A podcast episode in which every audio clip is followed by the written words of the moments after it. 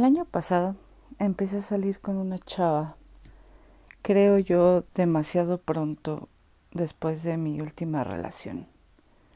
Y literalmente me agarró en la pendeja. Y creo que me di de más, me vacié demasiado. Ella abusó, yo me puse de tapete y iba iba como yéndome directito al precipicio. Estaba atrapada en la ansiedad y yo daba más de lo que de lo que se esperaba, de lo que nadie me pedía y ella me empezó a exigir demasiado. Y aunque pues yo la regué en ese sentido, la verdad es que también hay gente culera y gente que abusa cuando se encuentra gente rota como estaba yo. Entonces estaba pensando en qué momento me fui de hocico y por qué. Y no, no les voy a, narrar cada uno de mis tropiezos, cada uno de mis capítulos tristes en los que la gente ha abusado de mí en ese sentido, en, en cuando uno no pone límites pero sí les quiero practicar algunas de mis aventurillas y experiencias en este tema que a todos nos hace tanto daño.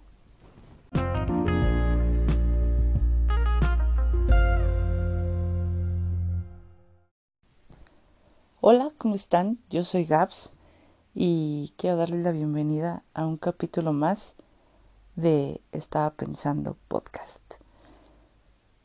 Y me tomó varias semanas pensar en lo difícil que es armar un podcast, pero las ganas que tengo de hacer esto, pues vencen cualquier miedo, cualquier miedo al ridículo, cualquier miedo a, no hacer las cosas bien. Si alguien por ahí ya escuchó el capítulo anterior, les pido disculpas por un estruendo ahí medio extraño, pero pues se está grabando con lo que se tiene y lo que se tiene es un celular. Entonces, pues hay que tratarlo de hacer lo mejor posible y sin que se meta ningún ruido extraño para que disfruten de mis conversaciones aquí entre ustedes y yo.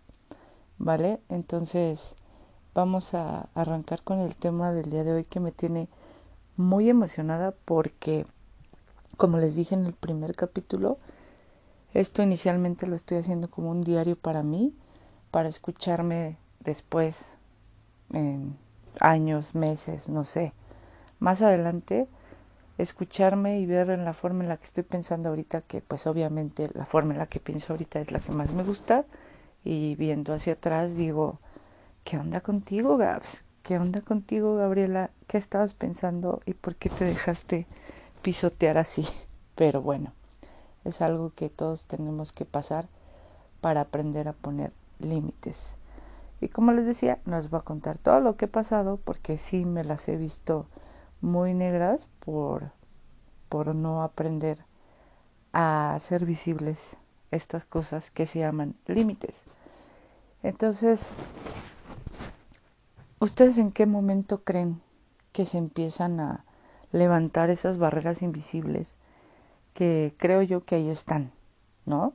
Nacemos con esos límites desde el momento en que somos individuos diferentes y que cada quien vive en su cuerpo y en esto que llamamos espacio vital, el físico. Pero lo que no se ve, ¿cómo es que lo empezamos a notar? Cuando nos damos cuenta de las acusaciones, de las peticiones, y hasta de esas exigencias que los demás empiezan a, pedirnos, a exigirnos, a reclamarnos y en qué momento nos empezamos a sentir con problemas de incomodidad, nos empezamos a sentir acosados en nuestro espacio no físico, en ese espacio vital que todos necesitamos y que se llama libertad. Entonces, ¿Cómo es que identificamos este, esta invasión a nuestro espacio? ¿En qué consiste? En que las otras personas nos empiecen a decir, que ellos lo noten y nosotros no, cuando nos empiezan a decir, tienes que poner un límite, le tienes que poner un hasta aquí. O sea, es porque nosotros no nos estamos dando cuenta en realidad o es porque sí nos damos cuenta y no nos atrevemos a poner estos límites o este hasta aquí. ¿No? Entonces estaba, estaba pensando, estaba yo pensando que es irónico si se dan cuenta, pero es esa misma incomodidad que empezamos a sentir la que se genera cuando esa persona, esa situación nos empieza a sobrepasar, que empezamos a notar y hacernos notar que algo no está bien, que algo nos incomoda, que sentimos la necesidad de hacérselo notar a la otra persona. Entonces, ¿qué pasa después de esto? Pues notamos que esa persona o esa situación está invadiendo unos huecos. Fíjense bien, qué importante esto. Cuando yo me puse a analizar en el caso de esta chica, cuando pasó todo esto y que yo daba y daba y daba y ni siquiera me detenía a pensar en mí, me di cuenta que esa situación, tan cuando me empezó a incomodar y yo empecé a sentirme invadida y, y, a, y, tener la necesidad de ponerle un hasta aquí, fue que me di cuenta que ella estaba invadiendo huecos que yo tenía abandonados. ¿Se dan cuenta? La gente empieza a atravesar esos límites cuando tú tienes esos huecos en tu vida totalmente olvidados. Entonces, si algo nos empieza a incomodar, quiere decir que empezamos a notar esos huecos. ¿Y cómo notas esos huecos? Pues porque tu conciencia empieza a despertar, porque tu amor propio empieza a despertar. Y entonces notamos que alguien está invadiendo lo que no le pertenece y está tratando de apropiarse de eso que tienes tú olvidado y que esa persona ve la oportunidad de chingarte en esa parte. Porque como les decía, les decía, la gente es culera. o sea, este tipo de gente que abusa unos más, unos menos, pero si la gente ve eso y se aprovecha de ti, ¿cómo se le puede llamar? Entonces, a mí se me ocurrió una analogía me gusta mucho platicar y explicar las cosas con analogía. Y estaba pensando en una casa. Tú eres una casa. Imagínate que tienes una casa muy grande y te ocupas en que la fachada esté limpia, esté bien pintada, en que tengas una puerta, un portón bien padre, con macetas afuera y todo. Está chingona la casa desde afuera, pero adentro, ¿qué hay adentro? Tienes muchísimos cuartos, muchísimas habitaciones y resulta que más de la mitad o muchas habitaciones de esa casa están totalmente abandonadas, vacías, solas, empolvadas. Y a alguien por ahí le medio abres la puerta y lo dejas asomarse y se da cuenta. Y tú, pues, buena onda, empiezas a platicar con él, con ella. Y, ah, no, sí, que no sé qué. Entonces tú crees que es tu amigo, tu amiga, como que ves ahí una posibilidad amorosa. Y ese alguien se da cuenta de que tienes dos habitaciones al fondo que están solas. Un día mete un pie y tú dices, mm, ¿qué onda? O sea, a lo mejor se quiere acercar a mí. Pero otro día mete dos pies y tú, ah, ok, quiere conmigo. Pero cuando te das cuenta volteas y el tipo o la mujer están adentro de esa habitación. Y dices, ok, quizá ya se quiere venir a vivir conmigo. Pero no, de repente ves que empieza a pintar las paredes de negro, a poner unas plantas que no te gustan, y tú no le dices nada porque crees que te quiere y que está haciéndolo por tu bien. Y un día estás dormido, dormida, y empiezas a oír martillazos, empiezas a oír ruido, y vas, te asomas y es esa persona y le dices, ¿qué onda, güey? O sea, ¿qué haces en mi casa? Y te empieza a decir que, que él hace lo que quiere, que tú se lo permitiste, que te calles y que le traigas más pintura, que va a hacer lo que quiere en esa habitación. No es una invasión, eso, y no es pasarse de la raya.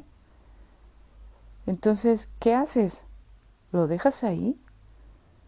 Pues muchas personas sí lo hacen y no lo sacan de esa casa y no les ponen un límite porque no se han despertado a sí mismos y no se han dado cuenta de que esa persona está invadiendo un espacio del que solo nosotros somos responsables y nadie más puede entrar ahí y hacer lo que quiera contigo y sobrepasar esos límites. Somos los únicos responsables de nuestra salud emocional en ese sentido y nosotros somos los que proporcionamos el dejar o no dejar pasar a quién, o sea, o proporcionamos los permisos. Entonces, ¿a quién quieres dejar pasar? Hasta esos lugares, hasta esos rincones de tu vida y a quién le vas a poner un hasta aquí, un límite, en todos los aspectos en tu casa, con quien vivas, con tus roomies, con tu familia, con tus amigos, con tu pareja. No por vivir juntos quiere decir que sobrepasen esos límites del lugar de estacionamiento, de la alacena, en el refri, ¿no? En la pareja. Nadie puede sobrepasar el límite de tu persona, porque somos individuos individuales y tu pareja no es tu dueño ni tú eres dueño de tu pareja. Sí, así como lo oyen, ni la pareja, ni tu mamá, nadie es dueño de nadie. Entonces empecemos a poner límites con todo el mundo si sientes que están abusando, se están pasando la raya. Empieza por ti mismo, por ti misma. Los límites empiezan con uno mismo, rompiendo creencias, eh, desaprendiendo de todo lo que nos fue enseñado y con lo que ya no comulgas, con lo que ya no te sientes cómodo, cómoda, hay que romper todas, todas, todas esas barreras que venimos arrastrando y que algunas nos servirán, claro que sí, algunas son muy útiles como la honestidad, la educación, muchas cosas, pero lo que creían nuestros abuelos no es lo mismo que creemos nosotros y ya ni siquiera sirve. Entonces, ¿por qué vivir en cosas del pasado? Todo nace de ahí, todo nace de poner límites con uno mismo. Si tú no te detienes a ti mismo, ¿cómo vas a detener a los demás?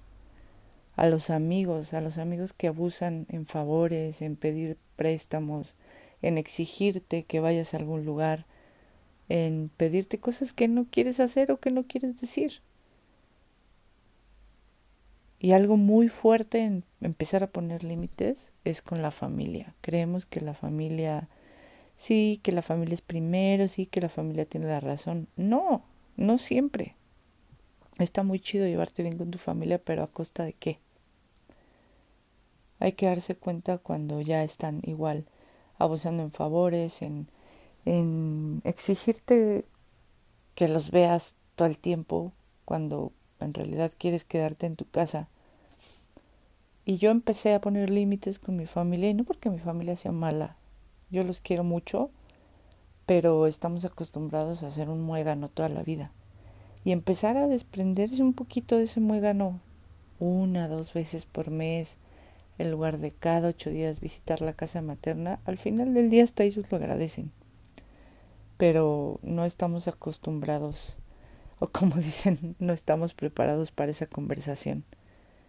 Pero creo yo que es así como el orden, primero con uno mismo, después con la familia o con la pareja, si la tienes, y ya después sigues con los amigos, con el trabajo, con los servicios, con las cosas que compras. ¿Cuántas veces nos quedamos callados porque algo no nos gustó, nos dieron un mal servicio, nos dieron una mala cara y no ponemos ese límite de, güey, estamos haciendo un negocio, yo te estoy pagando por algo, es un intercambio de dinero, de servicios y de, y de objetos no tienes por qué tratarme así, ni tienes por qué hacerme esa mala cara, esos malos modos, o decir, pues salió defectuoso, ni modo, ¿no? Límites, límites, límites es lo que nos hace mucha falta para la salud mental y tener paz. Entonces, espero que me cuenten por ahí, si escuchan hasta aquí, qué límites han puesto y cuáles les ha costado más trabajo poner y qué límites deberíamos poner todos. Tenía muchas ganas de platicar sobre esto porque siento que es la base de muchas cosas y, y de mi tranquilidad. El decir no, el decir ya no, el decir hasta aquí, me ha llevado a, a encontrar mucha paz en la mayoría de las cosas. Y no quería dejarlo pasar porque de aquí se desprenden muchos temas que tengo pensados para después. Y nada, quería platicárselos y creo que con esto podemos abrir la caja de Pandora, todos esos temas, pero esta era una base muy importante que tocar, era tocar esta base para irnos abriendo puertas y encontrando respuestas a todo eso que estábamos pensando y no lo decíamos. Muchísimas gracias por escucharme. Buenas noches a mí misma en este momento. Buenos días, buenas tardes a la hora que me estés escuchando. Y nos veremos en el próximo capítulo. Nos escuchamos. Y ya por ahí ando siguiendo gente de Instagram. Tengo la cuenta de Instagram que se llama Estaba pensando que podcast. Eh, para que chequen las cosas que voy a ir subiendo, pedacitos de los episodios y un poquito de más información sobre cada tema que vaya subiendo. Hasta luego.